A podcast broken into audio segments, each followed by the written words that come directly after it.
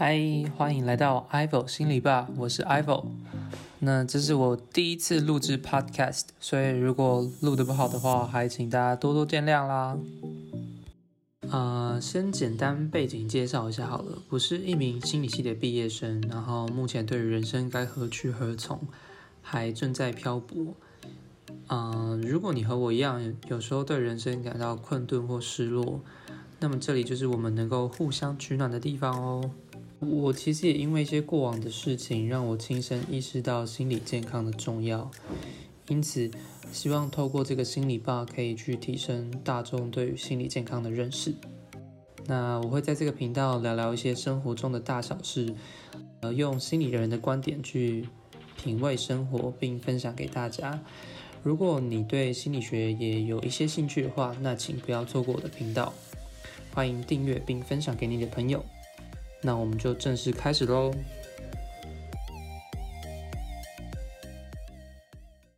在心理学，尤其是在认知心理学的领域，嗯，有一个概念叫做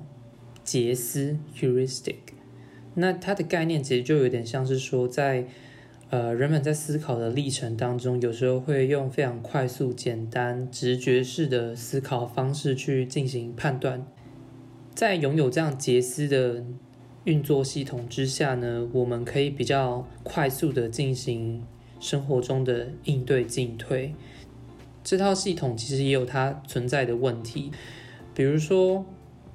在和别人人际来往的时候，有时候我们会觉得想要快速了解一个人，可能你必须要去看他的 Instagram，你需要去看他的 Facebook，你需要看他的 title，你需要知道他现在是什么职业、什么工作、喜欢做什么娱乐，你需要知道他听的音乐是什么，而去了解这个人。但是这样子的做法其实都是非常片面而且失真的。我相信大家都有这种感受，比如说过年回家的时候，要跟亲戚朋友交代自己现在到底是什么样的身份。做什么样的工作，念什么样的书，那未来要规划做些什么？就这些问题已经累到一个，大家都明明都心知肚明，觉得这是一个很痛苦的事情，为什么要何何苦这样为难彼此，问这些很表浅式、很标签式的问答？但是这好像又是我们了解一个人最快速的方法。那这其实就是杰斯系统的一个好处与坏处。当我们今天选择使用杰斯系统，快速的去了解一个人的时候，我们非常有可能就，我们非常有可能就去脉络的把一个人的背景、做这件事情的理由、他的心思、过去的经验等等，很多事情都去脉络了，然后用一个非常单一、表浅、平面化的标准去评价一个人。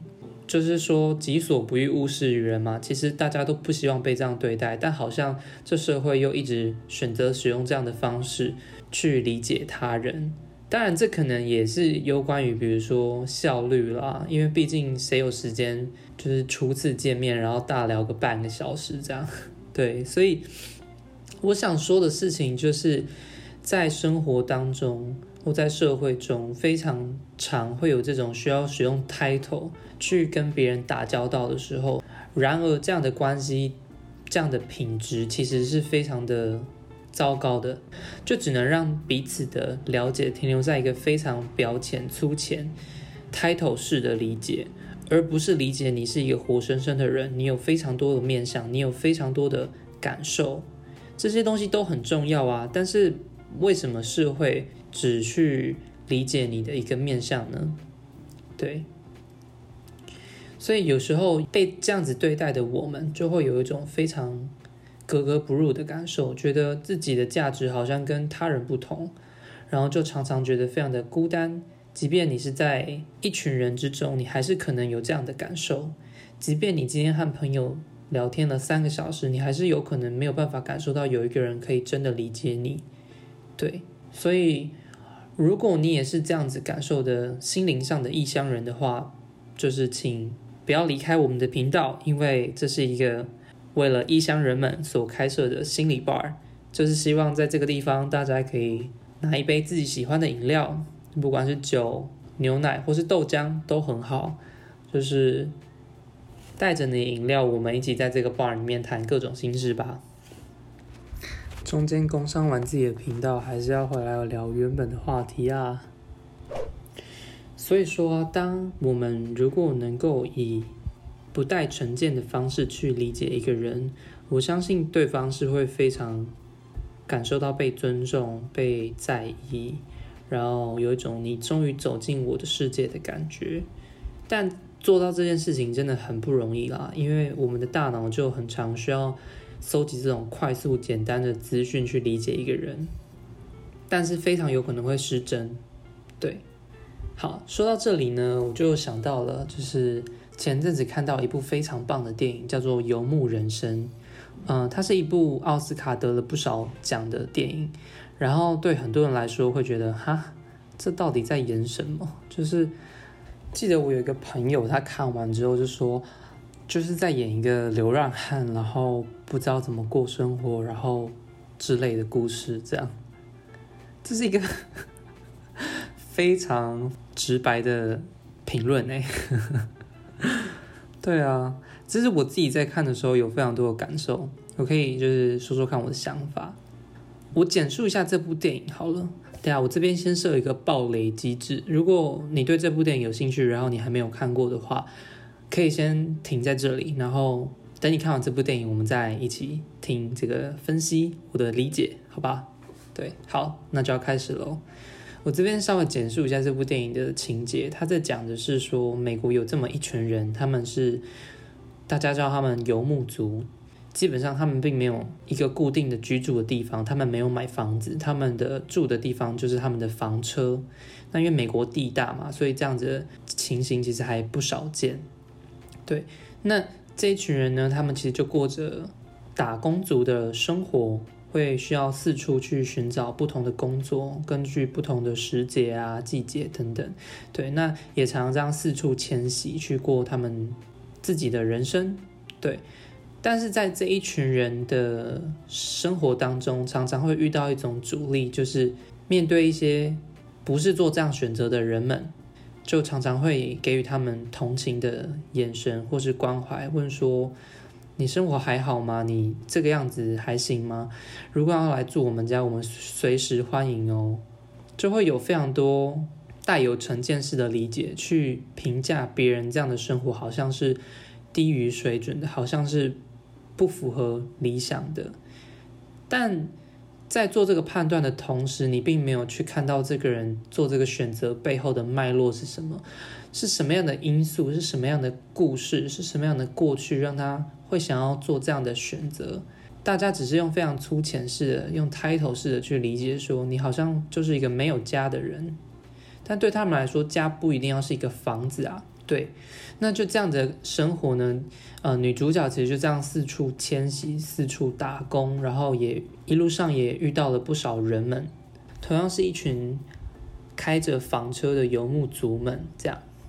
那当然，这部电影啊，它其实带到非常多这个社群人们的生活方式以及他们的思维价值观。其实，如果你可以不带成见的去尝试理解、体会，以一种开放性的角度去感受，说这群人他们的生活哲学是什么，也许都可以有一些收获。但是，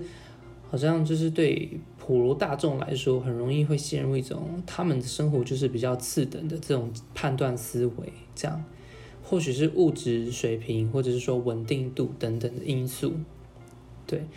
姑且先不论这一些故事细节，我觉得我非常有感的一个点是说，其实就是在人生中，你做各种决定，你好像都需要跟这个社会去 justify，去跟这个社会去 justify 是什么？让我查一下，justify，去证明、去辩护你做这件事情的脉络、理由是什么，而且好像你要给出一个非常十足有力的说法，大家才可以安心的闭嘴。这样，但这样就很累啊，就是你又不为我的人生负责，为什么你要做这么多的评价呢？对吧？我相信大部分的人都有这样的感受，但常常又被社会的这种压力，或者说假想的社会的这种压力给困住。所以我在看这部电影的时候，有一个非常强烈的感觉，就是他只是想用他的方式去好好过生活而已。但为什么这世界要用非常强烈的判断标准，要用非常强烈的眼神去看待他们呢？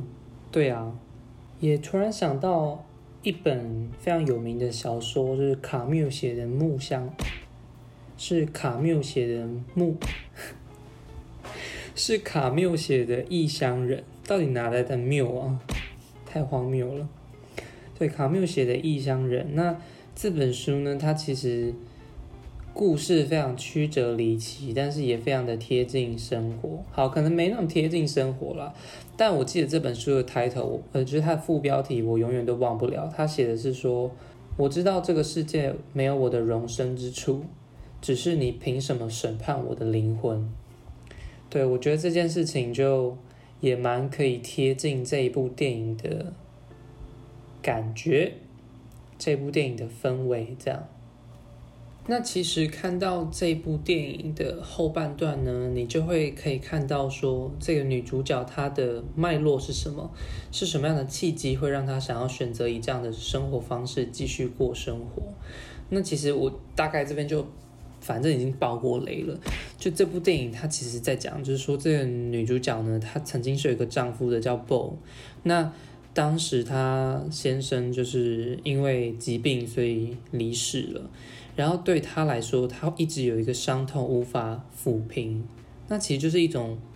不知道该怎么消化失去的一种感受。他不知道怎么去 process 这样子的情绪。就对他来说，他跟他的先生并没有生小孩，所以他们没有子嗣，他们也没有买房子。那这样的生活方式是他们曾经一起共同经营过的。他很担心说，如果今天要选择放弃这种 RV 的生活，放弃这种房车的生活，他先生就在这个世界上不复存在了，就是他们没有留下什么痕迹。对，对啊，所以其实在这部电影当中，你可以看到非常多那种。社会性的角度去评价，尝试评价女主角的生活方式，可是却好像没有人有足够的耐心去尝试理解她到底是什么样的背景，会让她想做这件事情，也没有想要尊重她的这个选择。对啊，所以其实是一个非常难过的事情，但是这样的感受其实又时时刻刻发生在我们的生活之中。所以，如果你也曾经有类似的感受的话，欢迎就是找时间去看一下这部电影《游牧人生》，也许你可以找到一些对你现在生活的连结哦。好的，所以今天 IVO 心理 bar 的节目差不多到一个尾声了。对，那这是我第一次尝试录 podcast，所以其实我也还不是很抓得到节奏，但我想这个方向。就会是以一个心理人的角度，为什么要破音？以一个心理人的角度，然后连接一些心理学的知识，然后还有生活上的一些体会，然后透过不同的故事啊，或者是电影的媒介来传达给大家。